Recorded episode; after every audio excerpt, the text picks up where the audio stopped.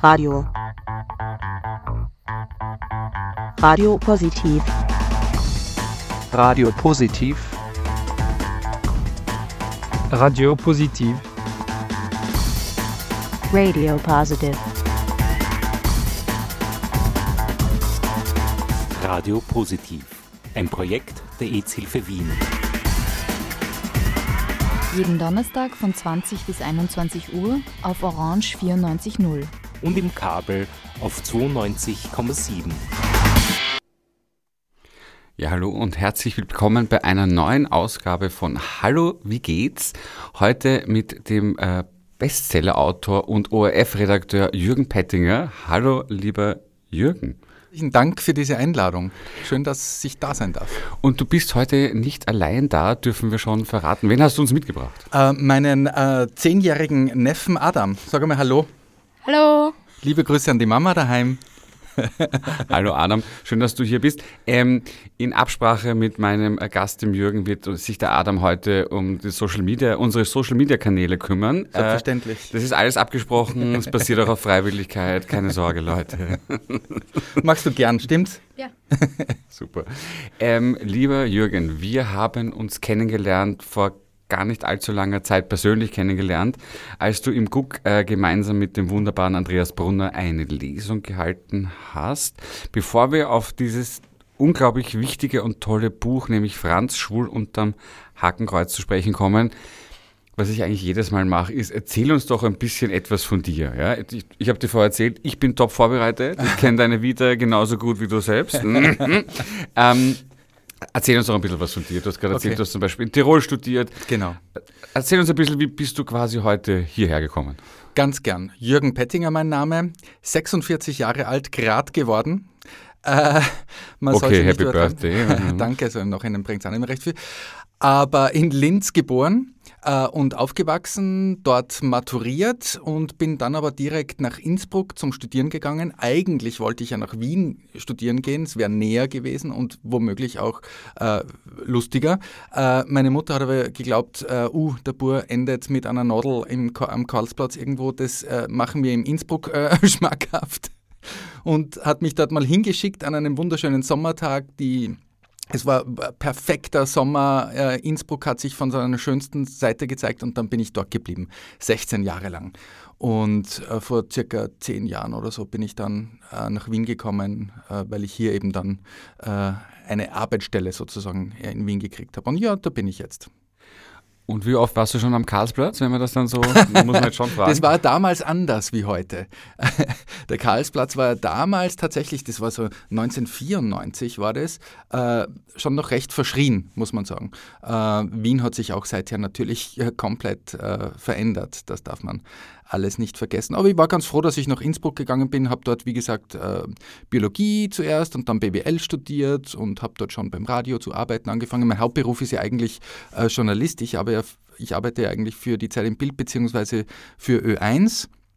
Ja, genau. Und, und das ist so, das bin so ich ein bisschen. Ich verstehe. Und das heißt, du hast schon beim Radio dann in Innsbruck gearbeitet, während du studiert hast, oder war das dann dein Hauptjob?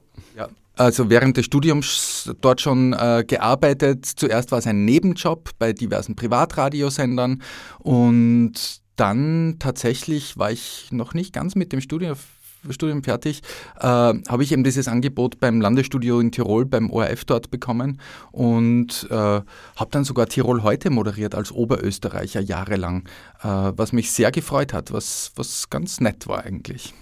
Bist, bist du Mitglied äh, der Adlerrunde oder wie ist das passiert? so weit ist es nie gekommen.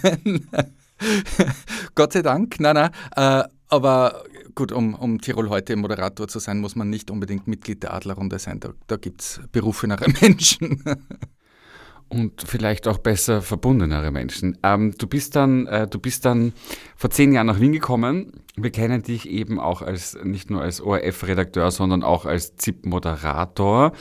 Und jetzt äh, bist du momentan auch für Ö1 tätig. Wie ist es gekommen eigentlich so? Bist du noch bei der ZIP jetzt eigentlich oder machst du nur Ö1? ähm, also ich bin jetzt äh, für eine gewisse Zeit mal nur bei Ö1, aber es ist ja nichts ausgeschlossen. Also es wird im ORF ja auch momentan gerade ganz viel verändert. Äh, irgendwann im Laufe des Jahres überziehen, äh, überzieht ja sozusagen auch das Funkhaus, alle Radiosender übersiedeln ja auf den Königelberg sozusagen. Ähm, und da wird natürlich viel umstrukturiert, da wird sich auch äh, viel verändern und da werden sich auch viele neue, schöne Möglichkeiten ergeben.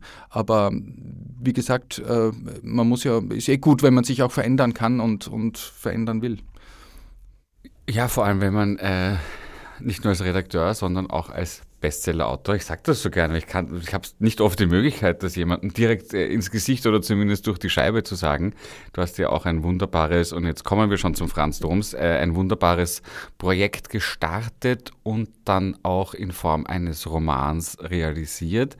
Hm. Mich persönlich hat das Thema Homosexualität, Rosa Wimpel in der Nazizeit, Rosa Wimpel hauptsächlich in den, in den Konzentrations- und Arbeitslagern natürlich äh, beschäftigt.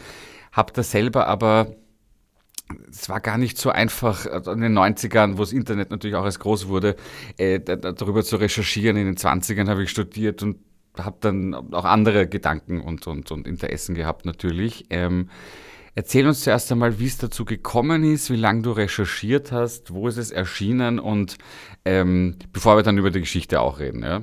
Also ähm, auf den Franz Doms äh, bin ich gestoßen, als ich vor sieben oder acht Jahren war das, äh, für einen Z Beitrag in der Zeit im Bild recherchiert habe. Damals wurde in Österreich gerade diskutiert, ob gleichgeschlechtliche Paare Kinder adoptieren dürfen oder nicht in Österreich. Und da wollte ich einen Beitrag machen oder habe gemacht zur Diskriminierungsgeschichte äh, in Österreich sozusagen äh, so einen Abriss, wo stehen wir heute, war das damals und, und was ist da alles im Laufe der, der letzten Jahrzehnte in Österreich passiert. Es war nicht viel, um, um das gleich vorwegzunehmen. Und da äh, ist mir in einem äh, Archiv im Wiener Stadt- und Landesarchiv, um genau zu sein, dieser Aktenberg äh, des jungen Franz Doms untergekommen. Kannte den nicht. Ähm, und, und ja, und seither lässt mich diese Figur nicht mehr los. Und du hast völlig recht, es ist auch heute noch wahnsinnig schwer, über die queere Verfolgungsgeschichte äh, in Österreich zu recherchieren, weil es bis heute äh, keine außerordentlich gute Aufarbeitung, sage ich unter Anführungsstrichen, äh, gibt, beziehungsweise ja auch keine Zeitzeugen nie gegeben hat, die sich öffentlich zum Beispiel zu Wort gemeldet hätten und so weiter. Ähm, da möchte ich gleich nachfragen. Es ist wahrscheinlich auch sehr schwierig, kann ich mir vorstellen, äh, sehr schwierig, da hier im Sinne des Nationalsozialismus auch zu forschen, weil das ja vielleicht mit, mit dem Nationalsozialismus der Verfolgung auch so rechtlich dann gar nicht zu tun hatte, weil die Rechtslage, wenn ich mich entsinne, war ja noch von vor der Nazi-Zeit, wurde dann verschärft und dann mehr oder minder übernommen, oder? Ja, also, also die Gesetzeslage äh, galt ja schon in der Monarchie, dieses Totalverbot für Homosexualität. Die Nazis haben an den Gesetzen nichts geändert. Übrigens auch die Zweite Republik hat daran nichts geändert. Was die Nazis schon getan haben, Homosexualität wurde vor den Nazis nicht in der Form verfolgt.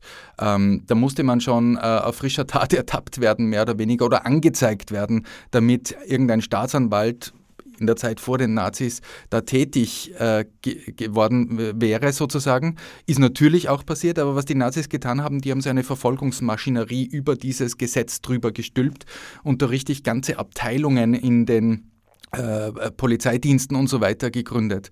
Und das perfide äh, an dieser queeren Verfolgungsgeschichte ist ja dann äh, nicht einmal gar so sehr, natürlich ist das fürchterlich und völlig unvorstellbar, was die Nazis da aufgeführt haben.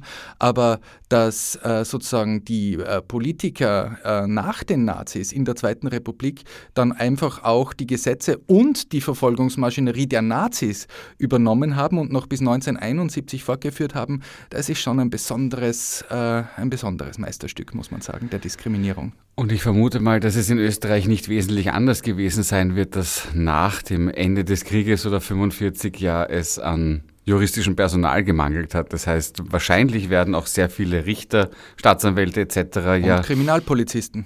Natürlich. Das einfach waren, weitergemacht haben mit dem, was genau, sie vorher gemacht haben. Ganz genau. Das waren, waren die Leute, wie davor kommt auch in meinem Buch vor, äh, der berühmte Kriminalkommissar Karl Seiringer, das war damals wirklich der schwulen Jäger von Wien, äh, im gesamten damaligen äh, Dritten Reich, im Terrorreich der Nazis quasi, war der eigentlich äh, berühmt, weil er, weil so unter Anführungsstrichen erfolgreich. Ähm, der hat seinen Job einfach behalten. In derselben Abteilung, äh, mit denselben Mitarbeitern und hat genau dasselbe gemacht wie in der Zeit während der Nazis. Bis, bis er dann irgendwann mit allen Ehren pensioniert worden ist. Wie gesagt, 1971 unter Bruno Kreisky und Justizminister Broder wurde dieses Totalverbot erst aufgehoben und ersetzt durch ein anderes diskriminierendes Altersschutzparagraphen-Ding. Genau. Und das ist dann erst 2002 oder so aufgehoben worden. Also ist noch ja, lange das, gegangen. Das, das, war ja der Treppenwitz von Schwarz-Blau 1, dass gerade jemand wie der Schüssel und die ÖVP EU-Richtlinien umsetzen mussten und es auch nicht mehr länger hinauszögern konnten. Türkis-Blau musste dann übrigens die, die Ehe für alle einführen. Ja, Karma's a Bitch, kann ich an der Stelle nur sagen. Ne? So. Adam Wecker, Entschuldigung. Ich wollte heute einmal nicht fluchen, Leute, sorry. An dieser Stelle möchte ich natürlich auch meine Freunde in Leasing äh, lieb grüßen lassen. Der Maximilian H., die Anna M., die Ps. Äh, ich freue mich, dass ihr heute so wie sonst so eifrig auch zuhört.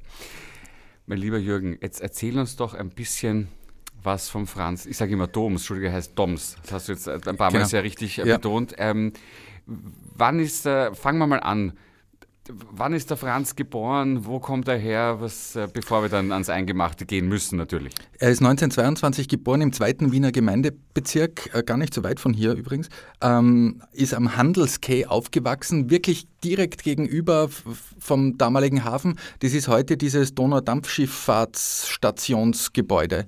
Ähm, damals war das ein recht belebter Hafen, ein Hafen für Güter, aber auch, da sind die ganzen Ausflugsschiffe aus der Wachau gelandet und Hotelpagen haben da gewartet, um die Koffer der Gäste in die jeweiligen Hotels zu bringen und so weiter.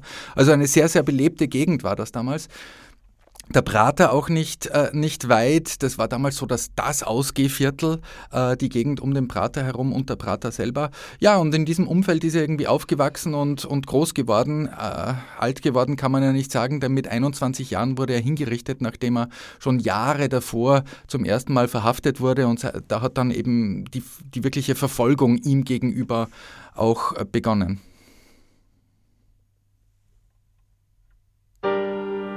I find you with red tears in your eyes. I ask you, what is your name? You offer no reply. Or should I call a doctor? I fear you might be dead. But I just lay down beside you and held your hand.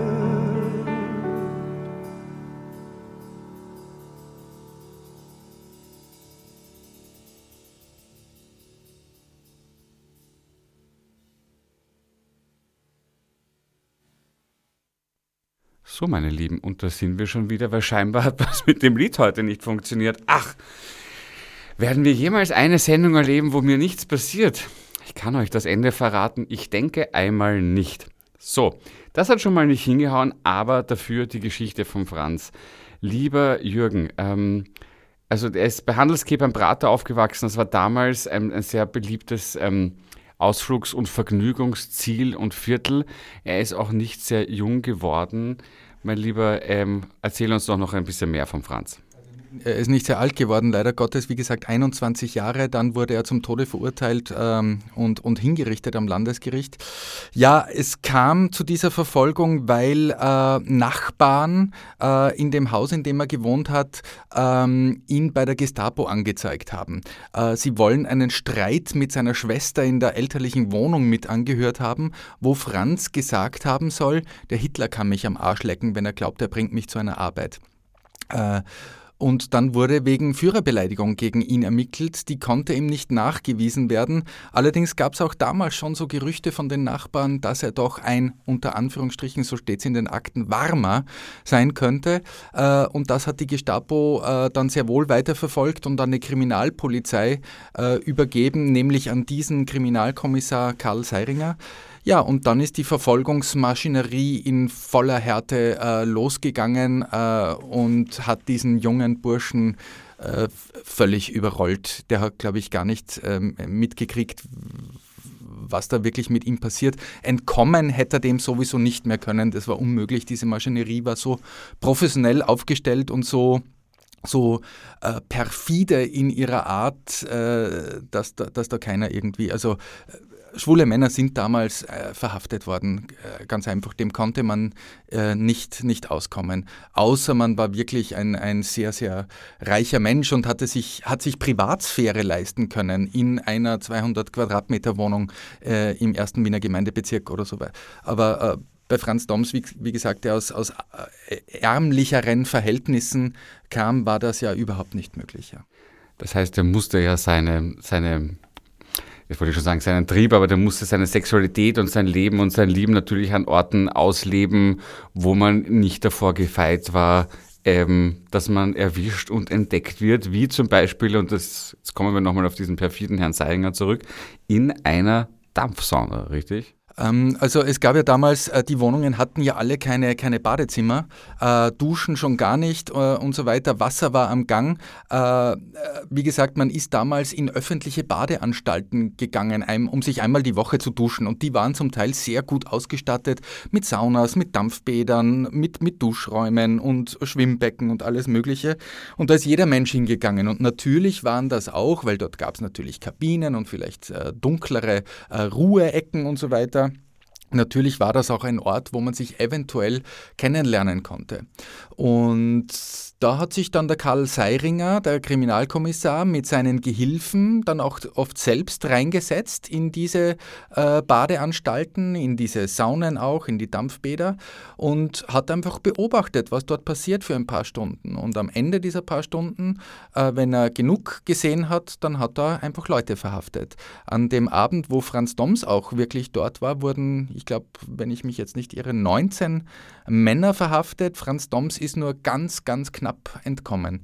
Äh, diese Szene beschreibe ich eh im Buch, weil sie auch sehr gut dokumentiert ist, weil auch dieser äh, Kriminalkommissar Seiringer äh, im Nachhinein dann sozusagen all seine Erlebnisse dort und alle Beobachtungen akribischst äh, in den Akten dokumentiert hat. Das heißt, der Arsch, so muss man ja liebevoll, Entschuldigung, Adam, ich bemühe mich, ähm, wirklich bezeichnet hat, hat, ist wirklich auf die also aktiv auf die Jagd gegangen. Ja? Was mir vorher eingefallen ist, weil du gesagt hast, in der Monarchie, das hat mich ein bisschen an Clintons Don't Ask, Don't Tell erinnert, in Wirklichkeit wahrscheinlich. Mhm. Ne? Kann man, das, kann man das ein bisschen vergleichen? Oder? Hm, was du jetzt gesagt hast, diese, diese aktiv auf die Jagd gehen, das ist das Schlüsselwort, glaube ich. Das ist davor, in der, also vor den Nazis, in der Form nicht so passiert. Äh, und wenn dann in viel, viel abgeschwächterer Form. Aber wie gesagt, die Nazis haben diese, diese äh, Verfolgungsmaschinerie über dieses Totalverbot drüber gestülpt und das ist natürlich dann jahrelang auch in Österreich äh, voll äh, zum Tragen gekommen und hat äh, zig Zehntausende, wenn nicht Hunderttausende äh, queere Menschen damals in die Gefängnisse gebracht, in die Konzentrationslage gebracht und ja, äh, Franz Doms war einer der wenigen in Österreich, soweit wir wissen, der einzige, der dann tatsächlich ja auch ganz spät, das war dann schon 1944, also äh, damals war ja schon irgendwie, musste auch den Nazis schon klar sein, dass der Krieg nicht mehr zu gewinnen ist, dass das alles bald ein Ende haben könnte. Äh, da wurde der noch tatsächlich zum Tode verurteilt von einem Gericht, vom, von einem Sondergericht hier am Landesgericht in Wien und dann dort auch wirklich noch hingerichtet. Also die haben sich da schon, ich sage mal immer unter Anführungsstrichen, wirklich Mühe gegeben. Ähm, du hast ja vorher gesagt, er wusste dann nicht wirklich, wie ihm geschieht, ähm, dem Franz Doms. Du beschreibst aber, das habe ich aus der Lesung auch mitbekommen, ähm, deppert war er ja nicht. Ne? Also ähm, er hat sich dann, er hat sich dann, der war sogar ziemlich intelligent für jemanden, der nicht weiß, wie ihm geschieht und wie er eigentlich mit der Obrigkeit umgehen konnte, der hat die ja auch teilweise und sehr, sehr lange eigentlich verarscht, oder? Ähm, also er war ja ein sehr, sehr junger Mann, ein Jugendlicher eigentlich. Äh, als er zum ersten Mal verhaftet wurde, war er 17. Ich glaube, er, es war jetzt alles keine große Strategie dahinter oder er hatte keinen großen Plan, wie er, wie er den Seiringer oder die Kriminalpolizei und die Behörden da hinters Licht führen könnte, aber er hat es einfach getan. Möglicherweise auch aus einem jugendlichen äh, Ich bin dagegen äh, oder so einer Attitude heraus. Äh, das sieht man auch immer, wenn er mit seiner Schwester gestritten hat. Das ist auch oft äh, ähm, aufgeschrieben worden in den Akten da hat er sich auch immer, er hat immer genau das getan, äh, was die anderen gesagt haben, dass er nicht tun soll. Und ich glaube, so war es da auch ein bisschen. Aber was er wirklich getan hat, vielleicht nicht ganz bewusst, aber er hat es getan, er hat Widerstand geleistet und zwar großen Widerstand über Jahre hinweg und er hat wirklich sein Leben auch aufs Spiel gesetzt. Ähm, er hat den Karl Seiringer angelogen, wo es nur ging. Er, hat, äh, er wurde jahrelang ähm, sozusagen gefoltert äh, mit Schlägen, mit, mit allem Möglichen, äh, dass er andere Namen von anderen schwulen Männern preisgibt. Hat er nie getan. Äh, außer ganz zum Schluss, als, äh, als ihm wirklich schon mit, dem, mit, mit der Todesstrafe gedroht wurde. Ähm, er hat zum Beispiel, er wurde zu Tatorten unter Anführungsstrichen ausgeführt von diesem Kriminalkommissar. Das heißt, er ist mit ihm durch ganz Wien gefahren und äh, äh, hat gesagt, in welchem Haus ist das genau passiert, wo hast du wen kennengelernt? Und er hat gesagt, ja, in dieser Villa hier in Rodaun, in dieser Wohnung hier im zweiten Stock, im neunten Bezirk. Und das hat natürlich gar nicht gestimmt, ne? Nix hat gestimmt. Geil. Und das war wirklich, da muss man wirklich sagen, und das ist natürlich schon äh, ein Akt des Widerstandes par excellence, wie ich finde. Es wird leider nur bis heute nicht anerkannt anerkannt. So, wir, wir probieren es jetzt noch einmal mit Musik. Ja? Die geneigten Zuhörerinnen und Zuhörer möchten uns und vor allem die natürlich noch weiter zuhören. Äh, deshalb, weil du gerade eben auch von Franz gesprochen hast, äh, hat ja was Legendenhaftes, wirklich noch äh, so durch die Gegend zu fahren. Deshalb von Orville Peck und Shania Twain. Legends never die.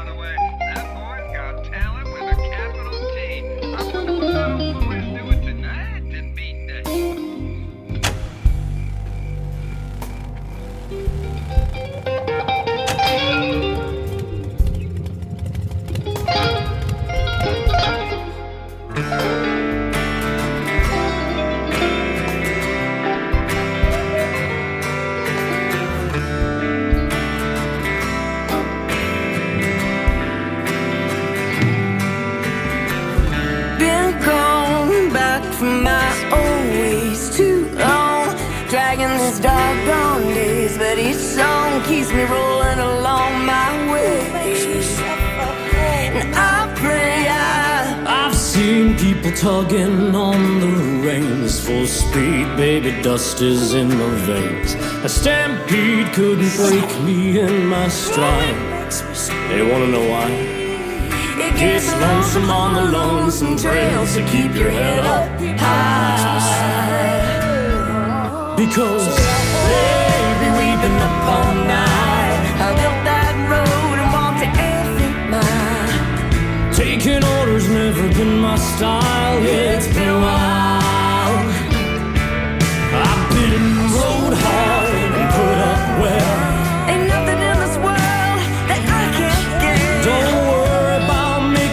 They won't forget. No, it's fine. Cause legends never die.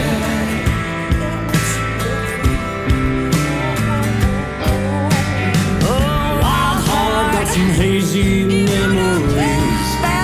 Yeah, when you keep bad company. Won't stop, cause I never lost a fight. Well, once or twice. I said, let's go, steam. My show. Gonna feel the way I feel. Another blow ain't gonna stop me. Wait and see. You got nothing if you ain't got pride. So, honey, take the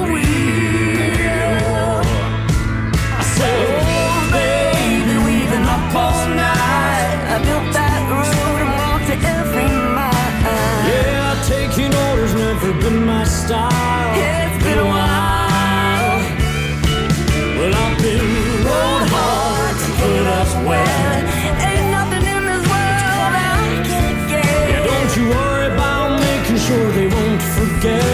Fine.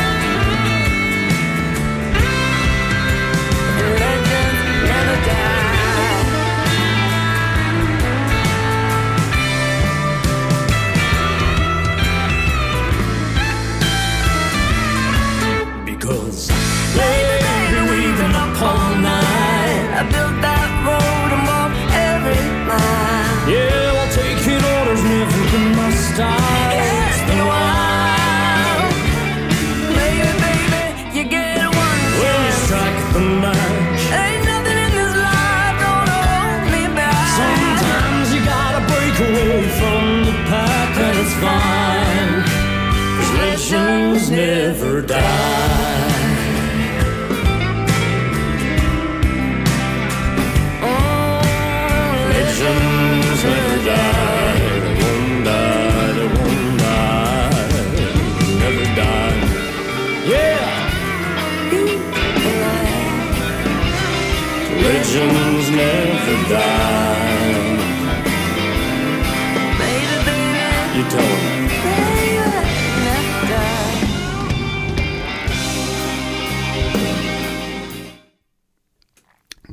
Willkommen zurück bei Hallo, wie geht's?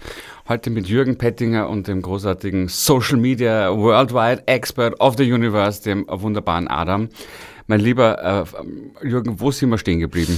Äh, wir waren da, dass Menschen wie Franz Doms äh, nicht die Ehre zuteil wird, die ihnen gebührt seit Jahrzehnten.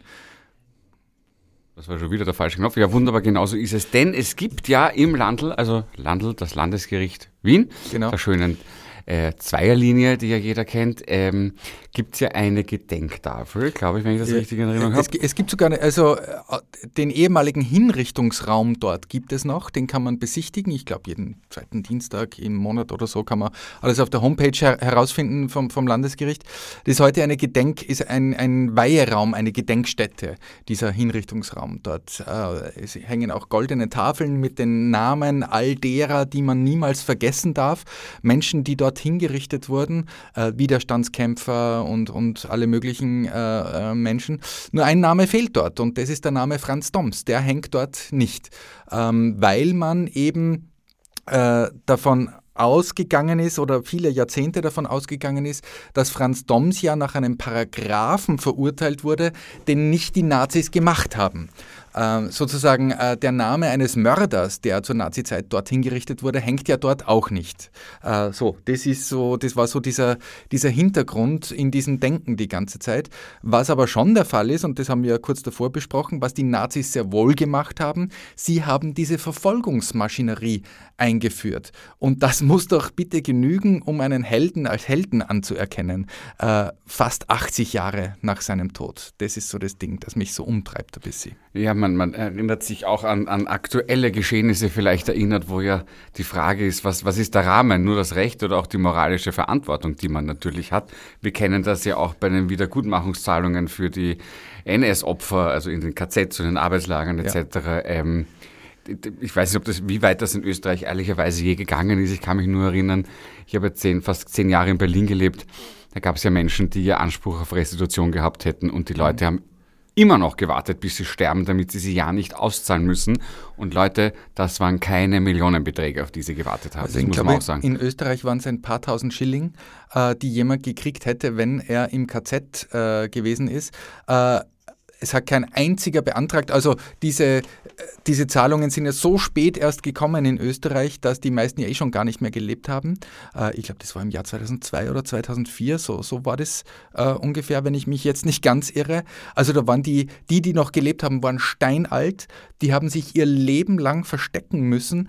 Warum sollten die sich jetzt auch noch vor den Behörden outen, um ein paar tausend Euro Entschädigungszahlungen zu kriegen? In Österreich hat kein einziger diese Zahlung in Anspruch genommen. Es lässt einen fassungslos und auch wirklich wütend und zornig zurück. Und äh, nicht nur das, viele dieser Geschichten sind ja auch nicht mehr rekonstruierbar, weil sie sich ja auch für ihren eigenen Familien versteckt haben. Das heißt, selbst wenn man heute noch versuchen würde, das nachzuforschen, findet man ja niemanden mehr. Und ich glaube, Genau. dir ging es ja mit Franz Doms ein bisschen ähnlich, oder? äh, Alles ganz schwer zu beweisen, weil ganz viele sind ja nicht im KZ gelandet, offiziell, weil sie schwul waren, sondern weil sie einfach von den Nazis als Asoziale, so hat es damals geheißen, äh, betrachtet wurden und, und all diese Dinge. Und da, da wären wirklich, hätte man sich dann gemeldet bei, bei dieser Behörde im Jahr 2002 oder 2004, dann wäre da ein, ein, ein Mords, äh, eine Mordsuntersuchung sozusagen angelaufen, die man über sich ergehen hätte lassen müssen für, für diese winzige Entschädigungszahlung. Also das hat sich, äh, verstehe ich auch, dass man sich das dann auch nicht mehr antun will. Und äh, sich auch, ist ja auch dann irgendwie eine, ähm, wieder eine Verletzung, die man, die man erfahren muss, weil einem nicht, nicht geglaubt wird quasi und, und das noch überprüft werden muss. Also äh, was das Ding ist, es hat einmal einer angesucht, ob vielleicht eventuell seine Zeit im KZ auf seine Pension angerechnet äh, werden könnte. Na bitte, wo kommen wir denn dahin? Das darf ja wohl nicht Ganz sein. richtig, oder? das wurde abgelehnt, während hingegen natürlich vom SS-Offizier, der im KZ äh, Aufseher war, dem wurde die Zeit dort natürlich äh, auf die Pension angerechnet, aber dem, dem, dem Opfer, äh, das im, im KZ inhaftiert war, eben nicht. Und, und wie gesagt, das war Jahrzehnte nach den Nazis äh, noch immer so. Es ist zum Speiben. Auch wenn ich daran denke, glaube ich, wie lange man, äh, wenn man Ehe für alle eingetragene Partnerschaft ähm, um einen, nicht um einen Nachnamen, sondern um einen Familiennamen kämpfen musste. Und zwar die Diskriminierung in Form eines Bindestriches ist ja wohl Ja, und es war dann wirklich auch die Frage, äh, darf man äh, das als, wenn man schon einen gleichen Namen, Namen hat, darf man das Familiennamen nennen? Und nein, es war nicht so. Äh, es war im Gesetz vorgeschrieben, dass das kein äh, Familienname zu sein hat, sondern eben nur ein Nachname, weil äh, damit drückt man ja auch aus, äh, Worte schaffen Realität, Sprache schafft Realität, die sind keine Familie. Äh, und das sind halt so, so kleine Schikanen, die dann ähm, ja halt äh, sich bis in die heutige Zeit auch ziehen.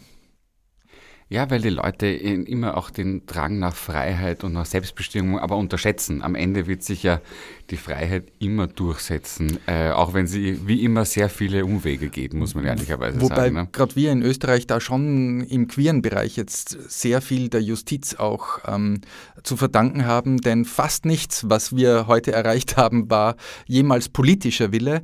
Äh, es war immer der Wille von Höchstgerichten, vom Verfassungsgerichtshof wie bei der Ehe für alle oder von Euro vom Europäischen Gerichtshof für Menschenrechte zum Beispiel, die die jeweilige Regierung, egal welcher Couleur sie, sie war, äh, quasi gezwungen hat, diese, diese Dinge dann umzusetzen.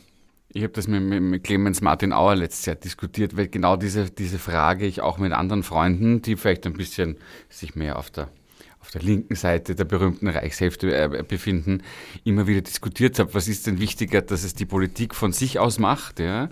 Oder dass das Verfassungsgericht macht. Und ich glaube, sinngemäß hat der Clemens gesagt, es ist mir eigentlich völlig egal, Hauptsache es steht da. Ich Ja. weiß aber, was du natürlich meinst, ja, weil natürlich auch völlig klar ist, wer die letzten 16, 17 Jahre durchgehend in der äh, Regierungskoalition gesessen ist und das natürlich auch durchgehend verhindert hat. Das muss man ganz klar sagen. und weil es natürlich schon auch ein Zeichen wäre. Natürlich schafft auch das Realität. Wenn etwas politischer Wille ist, hat es natürlich schon einmal ganz eine andere Bedeutung, wie wenn etwas einer Regierung aufgezwungen wird und die dann immer sagen kann, na also äh, von mir geht das nicht aus, ich muss es halt jetzt machen, weil das blöde, der blöde Verfassungsgerichtshof hat mir das so vorgeschrieben. Also es hat schon eine andere Bedeutung auch. Natürlich ist es am Ende dann, also das Produkt, das dabei herauskommt quasi, das ist natürlich äh, ist wunderbar so und, und äh, soll so sein und äh, da ist überhaupt nichts dran auszusetzen, aber natürlich wäre es bedeutungsschwangerer sozusagen, wenn es politischer Wille gewesen wäre, denn ich glaube, gesellschaftlicher Wille wäre es schon lange auch gewesen. Auch die Ehe für alle. Ich glaube, gesellschaftlich hätte es da schon lange einen, einen äh, Konsens gegeben, dass die einzuführen ist. Äh, aber wie gesagt, äh, die Politik hat da nicht ganz nachgezogen. Ja, man blickt ja wirklich neidvoll nach Spanien, was das betrifft, denn jedes Mal, als dann eine neue linke Regierung oder sozialdemokratische, wie auch immer man das nennen möchte, Regierung stand, ging es ja los. Ne? Ähm, eingetragene Partnerschaft, Adoptionsrecht, äh, tra- transsexuellen Gesetz, weiß ich jetzt gar nicht, ist aber in ganz Europa oder in vielen Ländern Europas natürlich ein, ein, ein Riesenthema. Und weil du sagst, dass die Gesellschaft so weit ist, das muss man in Österreich auch immer etwas ambivalenter sehen, denn die Österreicherinnen und Österreicher sind ja dann sehr froh, wenn ein Thema abgeräumt ist und man dann nicht mehr so oft drüber reden muss. Das heißt aber nicht, dass sie es ablehnen. Absolut, Aber es ist genau. ihnen, irgendwann ist dann auch gut. Weißt du, was ich meine? Genau, aber die hätten, ich glaube, die, Öster die Gesellschaft in Österreich hätte zu einem großen Teil ja auch gesagt, ja mei, dann gibt es halt jetzt die Ehe für alle, wenn die und die Partei das äh, so haben will oder die und die Regierung das so haben will. Äh, Das Problem war immer, dass die Regierungen ja es nie umgesetzt haben. Ja, man kann natürlich auch äh, jahrzehntelang einfach umfallen ne? in Koalitionsverhandlungen. Das ist ja wohl mal völlig klar. Ähm, das wird sich aber hoffentlich in der Zukunft ändern. Aber das diskutiere ich mit dir als ORF-Redakteur natürlich nicht. Ja? Das ist ganz klar. Ähm, wir haben das vorher auch besprochen, weil ich dich gefragt habe, ob du ehrenamtliche Engagements hast. Hast du, darfst du nicht, hast du ganz bewusst aber nicht wegen der Partei Also- unparteilich. Also ich, ich, ich bin Journalist beim öffentlich-rechtlichen Rundfunk und ich habe und ich will un, un, unparteiisch sein sozusagen und, und äh, äh, das hefte ich mir auch durchaus auf die Fahnen. Äh, meine Grenze sind die Menschenrechte sozusagen. Äh, und äh, die, die, die, sind die allerletzte Instanz und äh, da hört sich dann äh, dieses Denken auf. Ich, ich kann mich jetzt, weil du fragst, ob ich mich ehrenamtlich engagiere, ich kann mich jetzt natürlich nicht äh, in, in in Österreich ist ja auch alles sehr oft in, in Farben aufgeteilt und so weiter. Wie kommst das, du da jetzt drauf? ich verstehe nicht, was du meinst. Und, und das geht natürlich gar nicht. Aber was ich tun kann, ist natürlich äh, mit meiner Arbeit äh, versuchen, äh, Dinge zu bewirken, die mir persönlich auch wichtig sind und wo ich das Gefühl habe, dass, äh, dass die noch sozusagen hinter der Grenze Menschenrechte äh, verharren, äh, wo sie nicht sein sollten. An dieser Stelle, äh, liebe Zuhörerinnen und Zuhörer, wie immer mein Aufruf, bitte engagiert euch ehrenamtlich. Ja, es ist sau viel los. Äh, ja, das Wetter wird schöner, aber ähm, wie immer das Versprechen, ähm, das ja nicht nur für jemanden anderen oder eine Organisation zu machen, sondern vor allem auch für sich selbst, weil man sich wirklich toll danach fühlt und das auch wirklich einen stolz macht und auch zu Recht empfinden kann. www.aids.at. Dort findet ihr heraus, wie ihr hier Sendungen gestalten könnt auf Radio Positiv oder wie ihr auch eine Sendung moderieren könnt. Ich helfe euch dabei gerne. Ihr erfahrt aber auf www.aids.at auch, wie sich die ukrainischen Flüchtlinge ähm, die zu uns kommen, sowohl auf Deutsch, Englisch, Ukrainisch und natürlich auch Russisch informieren können, wie sie zu Medikamenten kommen und auf www.aids.at findet ihr auch die aktuellen Testzeiten, für die ihr euch bitte online anmelden müsst, damit wir das alles Corona- und Covid-konform über die Bühne bekommen. Und jetzt versuchen wir es wieder mit einem Lied. Ich bin gespannt, ob es funktioniert, aber hey, mal ein bisschen verrückt sein. Hier kommt Kasper, alles war schön und nichts tat weh.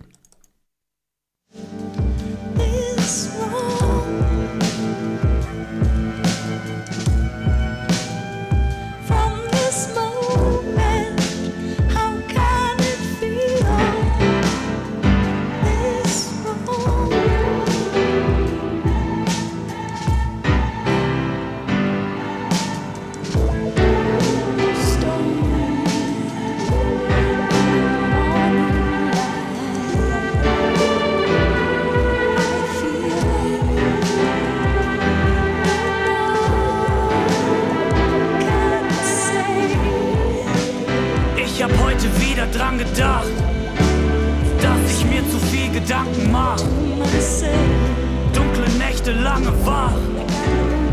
Wann hört es auf, wo fang ich an? Ging so schnell, da fühlt sich letztes Jahr wie gestern an. So viel Schlechtes, dass ich's Beste fast vergessen hab. Hoff mein letzter Satz, wenn's Ende naht und nicht angeht.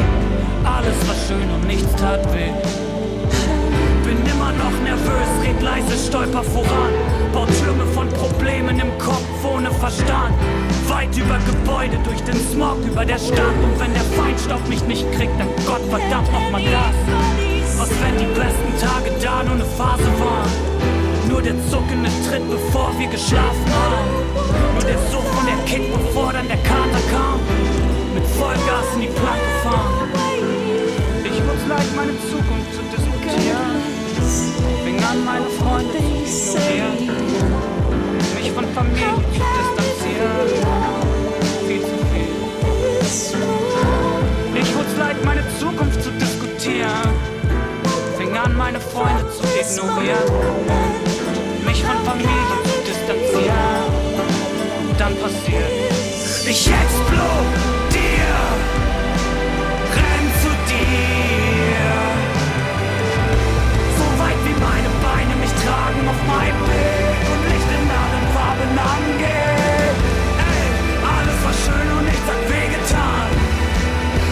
war schön und nichts hat wehgetan.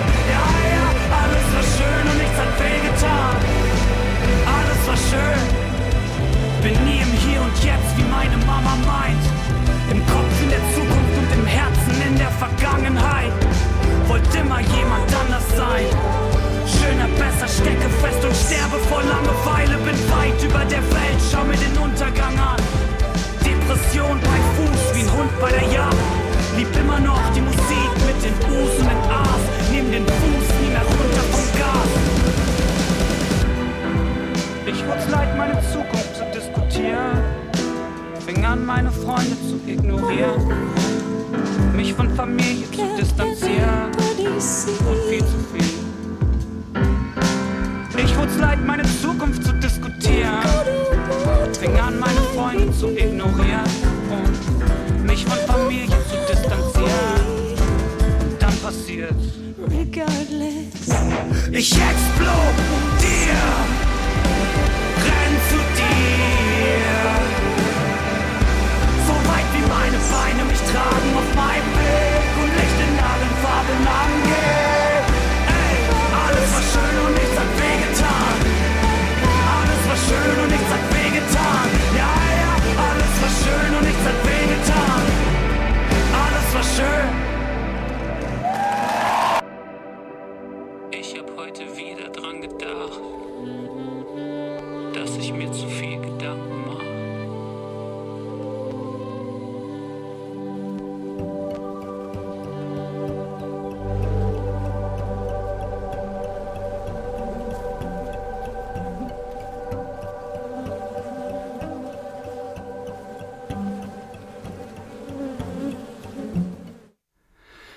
Ich einmal rechtzeitig am Ende eines Liedes am Platz? Es geschehen ja noch.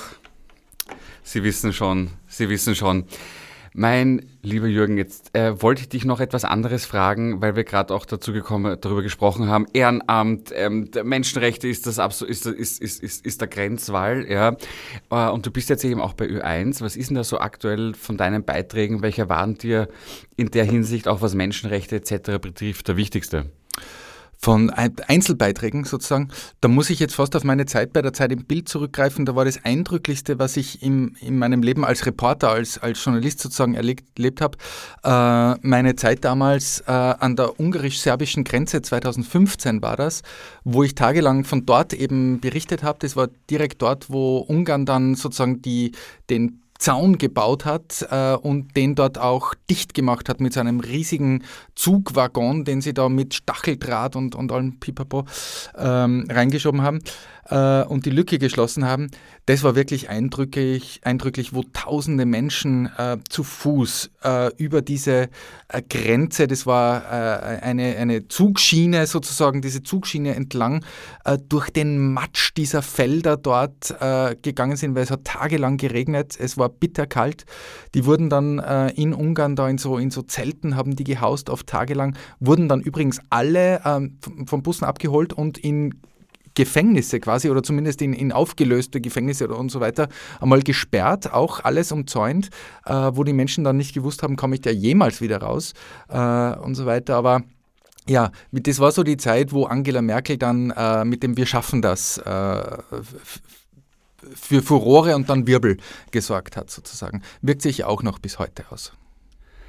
Ja, ähm, wenn man sich jetzt die aktuelle Situation äh, ansieht und auch die Zahlen in Wien, die ja noch relativ gering sind, da wird ja noch einiges auf uns zukommen, hört man ja auch schon immer durch die bitte das nicht äh, despektierlich äh, verstehen in den Gazetten und in den, dass es ja eigentlich nur ein, ein, ein, die Vorhut war 2015, beziehungsweise ein Test, wie man es machen kann. Obwohl es heute natürlich anders ist. Äh, es sind heute legale Fluchtwege, über die die Menschen kommen. Da, da, muss niemand, da, da sind die Grenzen nicht zu, alle Grenzen sind offen, die Menschen können legal einreisen. Das war damals ganz anders. Die das, das, waren alles äh, sozusagen äh, illegale Einreisen, so wurden, wurde das äh, betrachtet. Und das war natürlich schon eine andere Situation, auch für die Menschen, eine, eine andere Flucht, eine andere Art zu fliehen, sagen wir so. Aber die Grenzen stehen ja nicht für alle gleich offen. Das hat man natürlich schon auch noch mitbekommen. Also ein Bekannter von mir, deutscher Journalist für die Community, mit einem Schwerpunkt Afrika, hat natürlich schon sofort mitbekommen, dass Studenten, die dort einen Aufenthaltstitel in der Ukraine haben, natürlich an der polnischen Grenze zum Beispiel abgewiesen wurden. Ja. ja dass sogar Botschafter aus, aus Afrika dorthin gehen mussten, um das zu regeln. Und auch teilweise in die Züge nicht reingelassen wurden. Ähm, insofern. Solch, solche Dinge passieren, aber da muss man heute Gott sei Dank wirklich sagen, das sind äh, sozusagen, auch wenn es trotzdem natürlich äh, tragisch genug ist, aber es sind Einzelfälle und nicht, äh, äh es sind nicht alle pauschal davon betroffen. Das heißt, die große Fluchtbewegung heute aus der Ukraine findet auf völlig legalem Weg über legale äh, Grenzen statt und äh, es gibt legale Einreisemöglichkeiten, die es eben damals für niemanden gegeben hat. Und das ist, glaube ich, schon ein großer Unterschied auch. Ähm, Gibt es etwas, woran du gerade arbeitest? Kannst du da schon was verraten? Ja, ich, also buchmäßig sind wir gerade dabei, äh, das nächste Buch äh, hoffentlich jetzt bald auf Schiene zu bringen, äh, damit es dann auch geschrieben werden kann. Da wird es wieder um, um ein queeres Thema geben, dieses Mal um eine queere Heldin, äh, die ich sehr, sehr bewundere und deren Lebensgeschichte ebenfalls nicht genug, äh, noch nicht genug äh, Ehre erhalten hat, Und sozusagen. gewürdigt wurde und Genau. Aufmerksamkeit und auch Gedächtnis bekommen hat. ja. Genau, und das wird auch beim nächsten Buch wieder so das Ding sein. Und ja, schauen wir mal, was, was Franz Doms noch so bringt. Es hat sich ein Komponist aus Oberösterreich gemeldet, total schön. Der will äh, die Geschichte von Franz Doms musikalisch inszenieren und auf die Bühne bringen. Und da passieren schon schöne, schöne Dinge. Mal schauen. Das ist natürlich eine große Sache, ähm, denn es geht ja auch darum, Sachen, so wie du es gemacht hast, aufzuschreiben, für nächste Generationen festzuhalten und somit auch ähm, der, der, der, dem Löschen oder dem gelöscht werden, dem gecancelt werden, könnte man ja modern fast sagen, nicht anheimzufallen, so wie das, du das mit dem, mit dem Franz gemacht hast. Jetzt hast du ähm, durchaus anklingen lassen, dass ja die Geschichte von Franz Doms jetzt mit dem Buch noch nicht zu Ende ist, sondern dass da ja vielleicht sogar schon wer angeklopft hat. Äh, ange- Sag es, sag es. Angeklopft ist übertrieben, aber es interessieren sich mehrere Filmproduktionsfirmen für, für den Stoff auch. Und das liegt jetzt dann natürlich am Verlag und an den Juristen und Juristinnen im Verlag, äh, die die Rechte klären müssen. Und, und ja, schauen wir, was da rauskommt. Ähm, ich kann mir vorstellen, dass vielleicht da auch bald mal was zu sehen ist dann auf einer Leinwand oder sonst irgendwo. We will see. Sind natürlich langfristige Projekte, denn so ein Film würde sich ja auch nicht von heute auf morgen machen. Da muss ja auch erst einmal ein Drehbuch geschrieben werden und alles Mögliche. Also das, wenn, dann dauert das sowieso äh, Jahre, würde ich fast sagen, ja. Okay, ich meine, man könnte natürlich auch so das auch eine Serie machen, natürlich in Wirklichkeit, denn, denn ähm, Wien um die, ne, und zu, zu, der, zu der Zeit ist ja nicht uninteressant. You never know, was denen alles einfällt. Ich merke schon, du wirst es nicht sagen. Ich habe einen Verdacht, aber ich sage es nicht. Ich sage es nicht. Wie hat der Haber gesagt, ich singe viel lieber. Nein, um Gottes Willen. Ähm, jetzt haben wir noch tatsächlich acht Minuten. Es ist äh, wie im Flug vergangen. Adam, wie geht's dir jetzt eigentlich so? Gut. Hast du Spaß gehabt? Hast du mitgeschrieben? Es gibt nachher einen Multiple-Choice-Test, gell?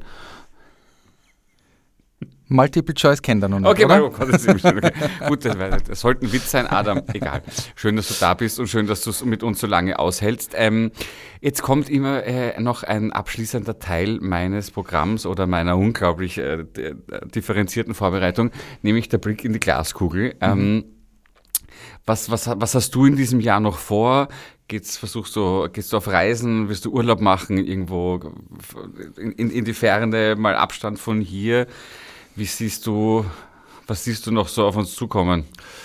Also äh, äh, bei mir persönlich ist es so, dass mich das Buch Franz Doms äh, über, über den Franz Doms nach wie vor recht auf Trab hält, was Lesungen betrifft, was Einladungen betrifft. Zum Beispiel war ich jetzt gerade bei der ähm, Buchmesse Pop-up in Leipzig, äh, habe hab dort aus dem Buch gelesen, aber es kommen Einladungen aus der ganzen Welt, äh, weil sich eben Menschen auf der ganzen Welt auch für dieses Thema äh, interessieren und, und, und für, für den Menschen Franz Doms interessieren, der ja bei weitem, wie gesagt, kein Einzelschicksal war, sondern einer von vielen äh, Tausenden äh, war. Und das hält mich jetzt äh, ein bisschen auf Trab, Gott sei Dank, muss ich sagen. Das Buch ist mit, äh, mittlerweile auch in der dritten Auflage äh, erschienen. Mal schauen, ob es eine vierte geben wird. We will see. Dann habe ich vor, ein weiteres Buch zu schreiben. Das muss ja auch noch heuer sozusagen dann geschrieben werden, zumindest. Und ja, wir leben in sehr, sehr spannenden Zeiten. Auch so, was meinen Hauptjob betrifft, äh, tut sich da ja schon seit Jahren einiges. Also es passiert ja eine völlig unglaubliche Sache nach der anderen, ähm, nicht nur in Österreich, sondern mittlerweile auch auf der ganzen Welt. Und da stehen wir vor richtig großen Herausforderungen, wenn es nicht äh, der ein Krieg ist wie jetzt in der Ukraine, dann ist es immer noch die Klimakatastrophe, die uns da ähm, irgendwie bevorsteht, möchte ich fast sagen, oder schon da ist. Äh, ich kann schwer einschätzen, bin kein Experte, aber das sind so große Dinge, die, die uns alle irgendwie auf Trab halten werden, so im laufenden Jahr und in den nächsten Jahrzehnten. Ähm, jetzt, lass uns kurz über die Buchmesse Leipzig sprechen. Mhm. Die ist ja abgesagt worden. Ja, dann wird sie auch immer, zumindest in Deutschland, ich habe da lang, lang gelebt, so ein bisschen stiefmütterlich behandelt und natürlich auch beäugt. Aber das mit dem Pop-up, das war doch eigentlich ein schönes, schönes Lebenszeichen, denn es dürfte doch ziemlich äh, ganz gut und rund gegangen sein. Ja. Ne? Also man darf nicht vergessen, die Leipziger Buchmesse ist die zweitgrößte Buchmesse Eu- Europas nach der Frankfurter Buchmesse.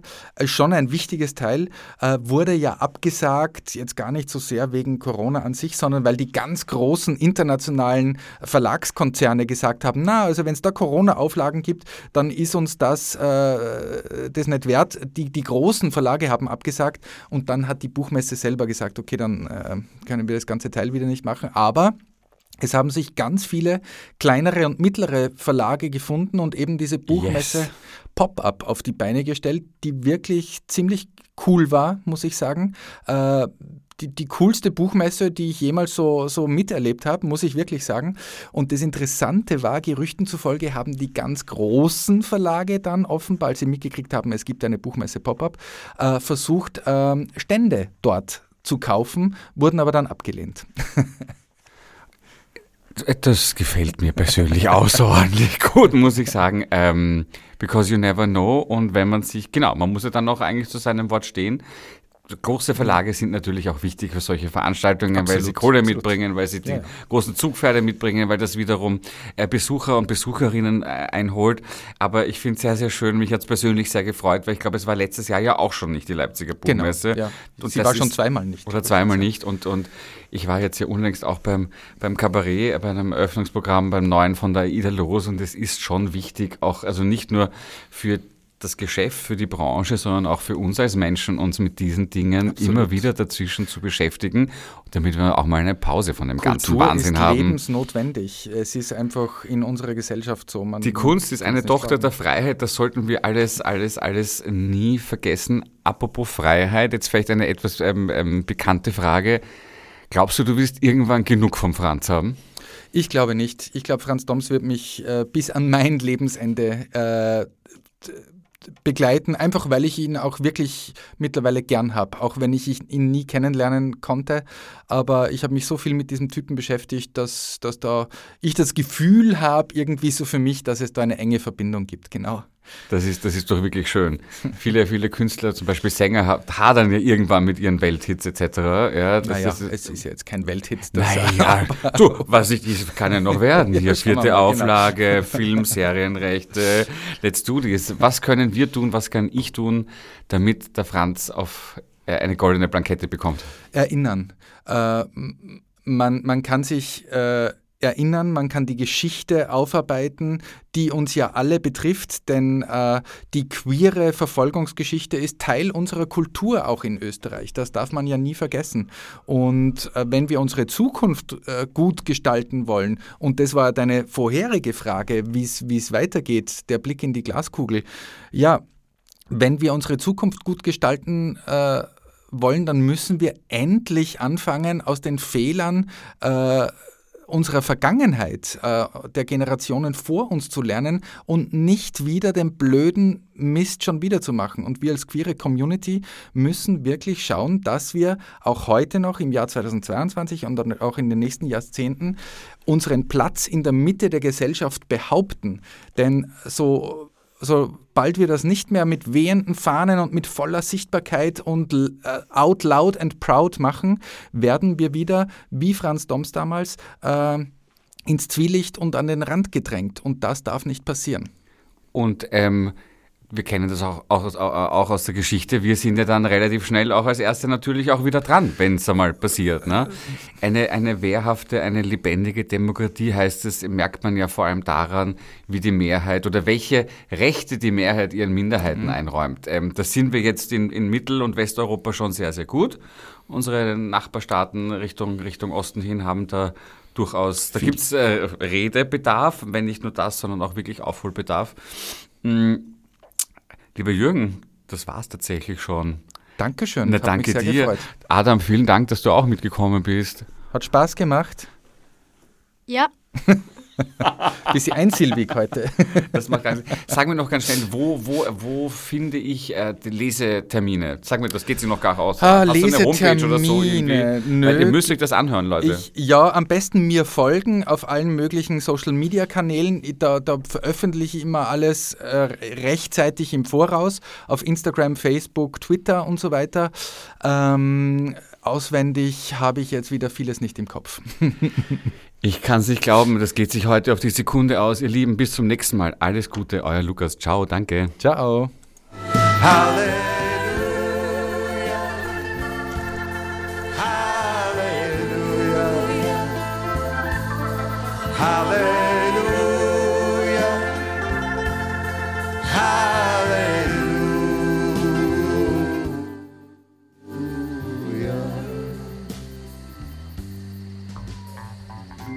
Radio.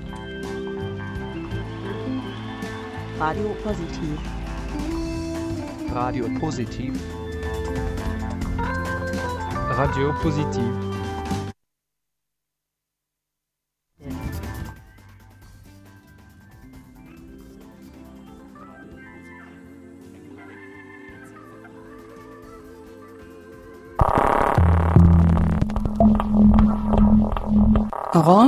94.0, das Freiradio in Wien.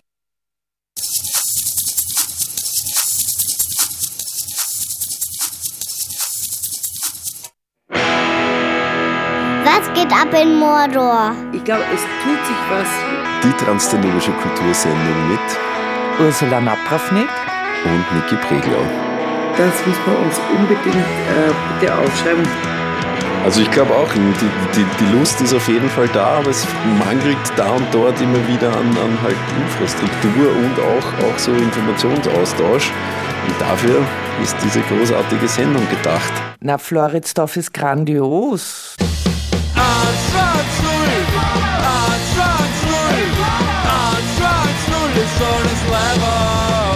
Äh, hätte ich eine Frage. Was, was steht so an in nächster Zeit eigentlich? Wir sind ja eine, eine, eine, eine sehr aktuelle Sendung. Was geht ab in Mordor? Jeden letzten Freitag im Monat um 13.30 Uhr. Das sagt man nicht. Oh ja, fix.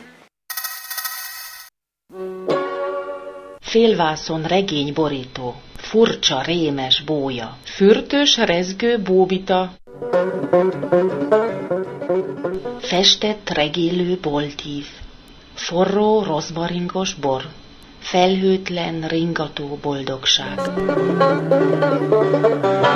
F, R, B sok mindent jelenthet. Freya Rádió Beitrag. Azt is jelentheti, hogy támogassuk a Rádió Orange 94.0 rádióadót. Közelebbi információt a www.o94.at honlap alatt találhatnak.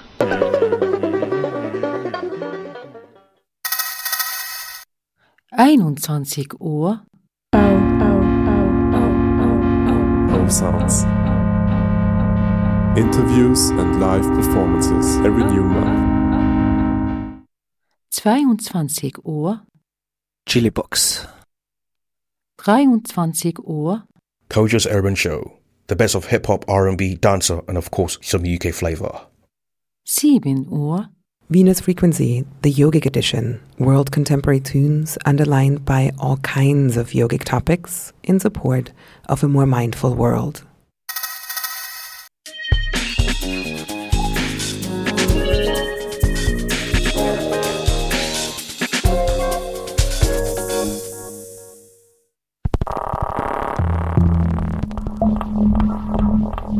Orange 94.0, das Freiradio in Wien.